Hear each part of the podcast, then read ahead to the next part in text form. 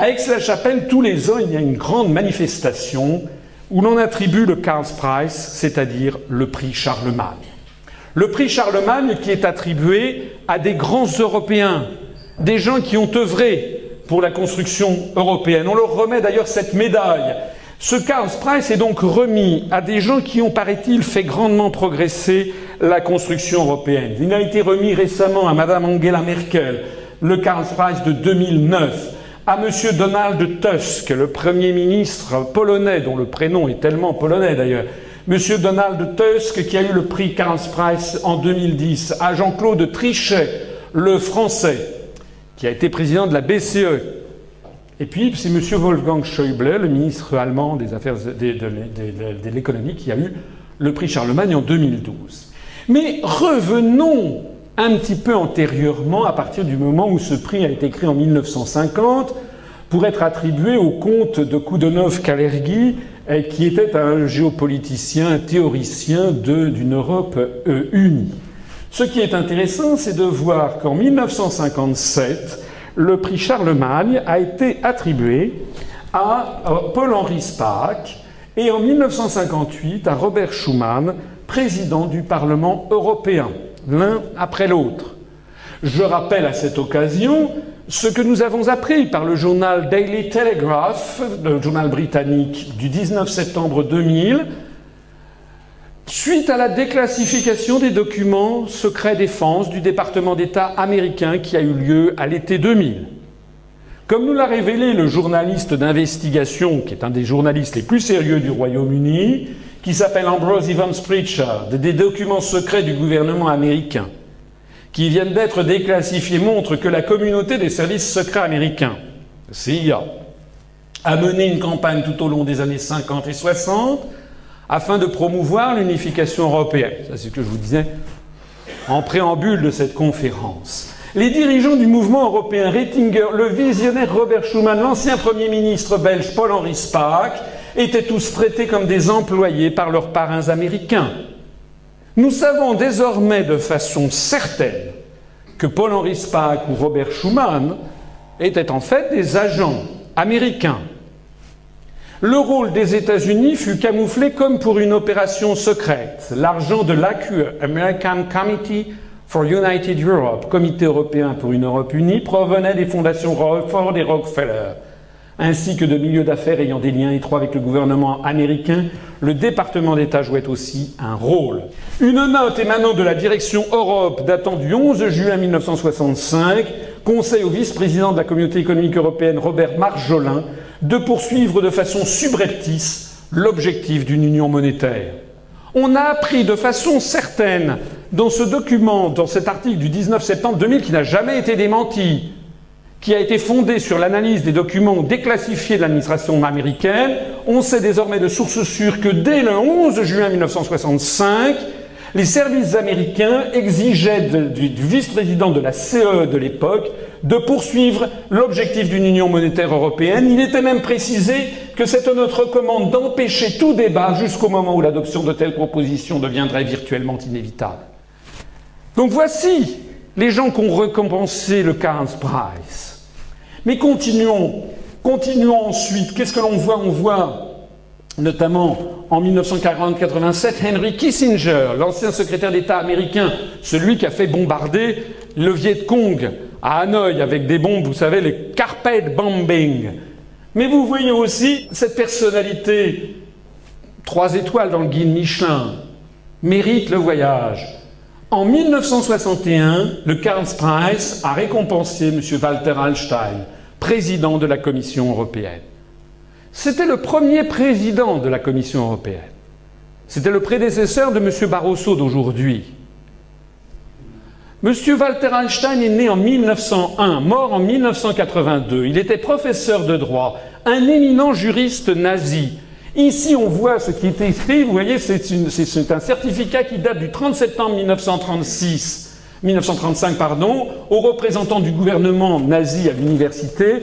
C'était le professeur, M. Walter Einstein, qui écrit, en référence à mon serment d'entrée en fonction, je déclare dans la période de l'après-guerre, c'est-à-dire après la Première Guerre mondiale, j'ai été membre des organismes suivants Pendant la période que j'ai passée en tant qu'assistant d'avocat, référendar en allemand, j'appartenais à l'association des assistants d'avocats du Reich nazi. En tant que professeur, j'appartenais à l'association des universités allemandes du Reich. Aujourd'hui, je suis membre de l'association des juristes allemands nationaux-socialistes, Bund Nationalsozialistischer Deutscher Juristen, de l'association nationale socialiste des enseignants et des maîtres de conférences. Cet éminent juriste nazi a été ensuite nommé en 1936 par le chancelier de l'université de Rostock, qui s'appelait donc, euh, euh, enfin je sais plus comment il s'appelait, le chancelier, sur la base de l'autorité qui m'est conférée par le ministère de l'Éducation du Reich, je suis au plaisir de vous nommer au poste de doyen de la faculté de droit et d'économie. Je vous demande de m'informer de la personne que vous avez nommée en tant que votre adjoint, Heil Hitler, le chancelier. Voilà ce monsieur qui a fait sa carrière comme juriste nazi. Et puis, et puis, figurez-vous que, en le 9 mai 1938, Adolf Hitler se rend à Rome pour rencontrer Benito Mussolini afin de mettre sur pied une nouvelle Europe, une dictature européenne placée sous leur contrôle. Hitler et Mussolini se rencontrent, décident de bâtir une nouvelle Europe sans frontières qui servira les intérêts du Reich et également les intérêts des grandes entreprises, IG Farben par exemple. Et pour faire ça, eh bien, ils ont besoin d'un quelqu'un qui va préparer le plan. Du 21 au 25 juillet 1938, Walter Hallstein représente le gouvernement nazi pendant les négociations d'État avec l'Italie fasciste concernant la mise en place du cadre juridique de la nouvelle Europe. C'est lui qui a conçu la nouvelle Europe. Officier nazi, pendant la Deuxième Guerre mondiale, Walter Einstein fut fait prisonnier par les Alliés pendant la bataille de Cherbourg. Entré en politique au sein de la CDU après la guerre, il devient le secrétaire d'État aux Affaires étrangères du chancelier Konrad Adenauer en 1951. À ce poste, il élabore la doctrine Hallstein et négocie au nom de la République fédérale d'Allemagne les modalités de la construction européenne. C'est lui l'inventeur de la construction européenne il co-signe le traité de Rome le 25 mars 1957 à côté d'Adenauer.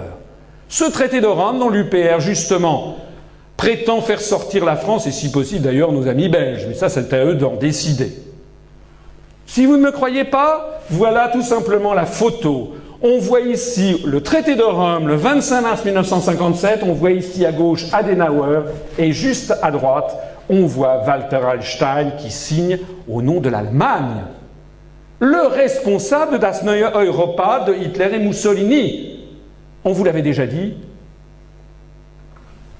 Pourquoi est-ce qu'on ne vous le dit jamais? Walter Hallstein fut ensuite le premier président de la Commission européenne. De 1958 à 1967, excusez du peu, la Commission Hallstein, sous De Gaulle, le prédécesseur de Jacques Delors, le prédécesseur de Barroso d'aujourd'hui, en 1965, il présente le plan Hallstein dans lequel il préconise l'organisation d'une Europe fédérale. C'est à ce moment-là que De Gaulle va faire la politique de la chaise vide. De Gaulle, ce, projet suscite un veto immédiat du général de Gaulle, c'est la crise de la chaise vide. Pendant pratiquement un an, la France n'envoie plus aucun représentant à Bruxelles. Parce que De Gaulle sait très bien qui il a affaire. Et quand dans les médias en France, et encore aujourd'hui, on dit oui, De Gaulle, quand même, il était excessif, mais c'était à ça qu'il avait affaire. Finalement, donc, De Gaulle, Charles de Gaulle obtiendra son départ en 1967. Hallstein dégage, De Gaulle bloque le processus, malheureusement, tant qu'il sera en vie, enfin tant qu'il sera à l'Élysée, puis après, comme vous le savez, il est évincé en 1969, après les événements de mai 68 où les Américains ont jeté de l'huile sur le feu pour faire partir de Gaulle, puisque c'était la bête noire, parce que c'était celui qui empêchait la mise au point de ce système. Et en fin de carrière, de 1968 à 1974, Walter Hallstein fut président du mouvement européen. Mouvement européen dont je signale, je rappelle l'article du Daily Telegraph que je citais à l'instant, du 19 septembre 2000, les dirigeants du mouvement européen, Rettinger, la Vision Robert Schuman, l'ancien Premier ministre belge Paul Horispac, étaient tous traités comme des employés par leurs parents américains. Parce que qu'est-ce qui s'est passé? Ben, Il s'est passé qu'après la fin de la Seconde Guerre mondiale, les Américains ont repris à leur compte un certain nombre de dirigeants nazis, plus exactement de scientifiques nazis, Werner von Braun qui avait fait les V1 et V2 à fabriquer les fusées Apollo, mais des juristes et les Américains qui sont des anglo-saxons. Je dis toujours c'est quoi un anglo-saxon? C'est pas un anglais, hein Un anglo-saxon, c'est un anglo-saxon. La Saxe, ça ne se trouve pas au Royaume-Uni. La Saxe, ça se trouve en Allemagne. On oublie toujours qu'il y a toute une tradition très importante allemande aux États-Unis d'Amérique. Boeing, M. Boeing est un Allemand d'origine. Marlène Dietrich, Donald Rumsfeld. Si vous allez au Minnesota, dans le Wisconsin, au Dakota, vous trouverez des populations qui sont d'origine allemande à 30, 40, 50, 70%. Quelle est la capitale, madame, du Dakota du Nord? Hein? Elle s'appelle Bismarck. les Américains ont repris à leur compte les stratégies hitlériennes de domination du continent européen et notamment le mouvement européen a récupéré à son compte Walter Hallstein. Alors on revient à cette liste du prix Charlemagne et on en arrive à l'année 2000. Pour le passage de l'an 2000, le prix a été attribué à William Clinton, président des États-Unis d'Amérique. Ben mince alors Vous vous rappelez de la première image que je vous avais montrée dans cette conférence où on voyait la promotion qui avait été faite du traité de Maastricht auprès des Français par le Parti socialiste, qui leur disait qu'il fallait voter oui à Maastricht pour faire contrepoids aux États-Unis. Il y avait même le dessin. Voilà-t-il pas qu'en 2000, le Karl Price est attribué à président des États-Unis d'Amérique, M. Clinton. À Aix-la-Chapelle, ça n'est pas très loin d'ici, il y a une chapelle palatiale. Dans la chapelle, il y a un octogone. Et puis, il y a également un trône. C'est le trône de Charlemagne. Le trône de Charlemagne qui est allé voir le président Clinton au moment où il a reçu son prix en l'an 2000, accompagné d'ailleurs par le chancelier d'Allemagne, M. Schröder. Et voilà ce que dit le Spiegel, le magazine allemand du 19 mai 2000. Trône de Charlemagne, le chancelier d'Allemagne Gerhard Schröder avec le président américain Bill Clinton dans la cathédrale d'Aix-la-Chapelle lors de la cérémonie de remise du prix de Charlemagne à ce dernier. Charlemagne est connu comme le premier homme d'État européen et sa chapelle palatine d'Aix-la-Chapelle comme le berceau de l'Europe. Mais quelle réécriture de l'histoire Ah bon, la chapelle palatine c'est le berceau de l'Europe. Ah bon, le premier homme d'État européen c'est Charlemagne. Tiens donc. En fait, il s'agit d'un mythe impérial. Vous savez que Charlemagne avait repris à son compte le mythe impérial.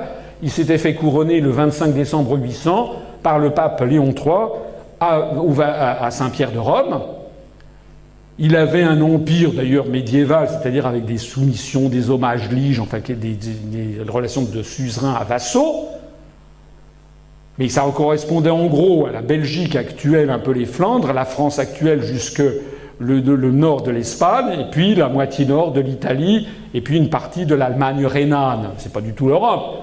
C'est un grand domaine féodal. Il avait mis la main, en effet, sur l'Italie du Nord et sur Rome. Et donc il avait passé un accord avec le pape Léon III, et comme il, ces terres tangentaient du côté de la, de la Croatie actuelle les terres euh, qui appartenaient à l'empereur de Byzance, qui prétendait lui-même le successeur des empereurs de Rome, eh bien, Charlemagne et puis les gens qui étaient autour de lui, ses conseillers, lui ont dit mais finalement, il n'y a pas, de raison de se sentir subordonné par rapport à l'empereur de Constantinople, et donc il va, vous, n'avez qu'à relever l'empire qui avait sombré en 476, l'empire des Romains. Donc c'est un mythe impérial, c'est exactement ce que l'on appelle de l'impérialisme au sens étymologique du terme. Alors pourquoi je vous parle de tout ceci? C'est parce que non seulement le président des États-Unis a eu le prix Charlemagne de très grand européen, mais qu'il a fait un discours lors de la remise de ce prix le 2 juin 2000. Et qu'est-ce qu'il a dit? L'unité de l'Europe est en train d'engendrer quelque chose de véritablement neuf sous le soleil. Des institutions communes plus vastes que l'État-nation, parallèlement à, à la délégation de l'autorité démocratique aux échelons inférieurs on délègue au niveau supérieur aux nations et au niveau inférieur aux nations. Qu'est-ce qui va devenir des nations? Et il poursuit. Euh, je signale d'ailleurs, il est président des États-Unis d'Amérique, hein, il n'est pas européen, lui. Il fixe la politique à suivre. L'Écosse et le Pays de Galles ont leur propre parlement, se félicite-t-il. L'Irlande du Nord, dont ma famille tire son origine, a retrouvé son nouveau gouvernement. L'Europe est pleine de vie et résonne à nouveau des noms d'anciennes régions dont on reparle. La Catalogne. Tiens donc. Ce discours date de 2000. Treize ans après, la Catalogne demande son indépendance. Le Piémont, la Lombardie, la Silésie, la Transylvanie, etc. Non pas au nom d'un quelconque séparatisme, bien sûr, Sauf que si, justement, puisque 14 ans après, en effet, la Catalogne demande son indépendance et l'Écosse, qui l'a cité, demande aussi son indépendance. Donc, c'est bien au nom d'un séparatisme. Il ment. Quand il dit non pas au nom d'un quelconque séparatisme, c'est comme lorsque le Conseil général des Pyrénées-Orientales en France dit mais non, ça ne porte pas à l'unité nationale. Le Conseil constitutionnel en France a dit si non pas au nom d'un quelconque séparatisme, mais dans un élan de saine fierté et de respect de la tradition. Est-ce que vous imaginez que M. Bill Clinton, natif de l'Arkansas, dont la culture générale est peut-être légèrement supérieure à celle de Nadine Morano, et encore, un ministre français qui brillait récemment dans le gouvernement Sarkozy pour son imbécilité, ce monsieur natif de l'Arkansas veut se flatter du retour de saine fierté et de respect de la tradition de la Catalogne, du Piémont, de la Lombardie et de la Silésie. Mais de qui se moque-t-on? La souveraineté nationale est enrichie de voies régionales pleines de vie, décidément tout ça est plein de vie, qui font de l'Europe un lieu garantissant mieux l'existence de la diversité. C'est un programme politique décidé par l'empereur d'outre-mer qui a décidé du démantèlement des États-nations et il est le bénéficiaire du prix Charlemagne.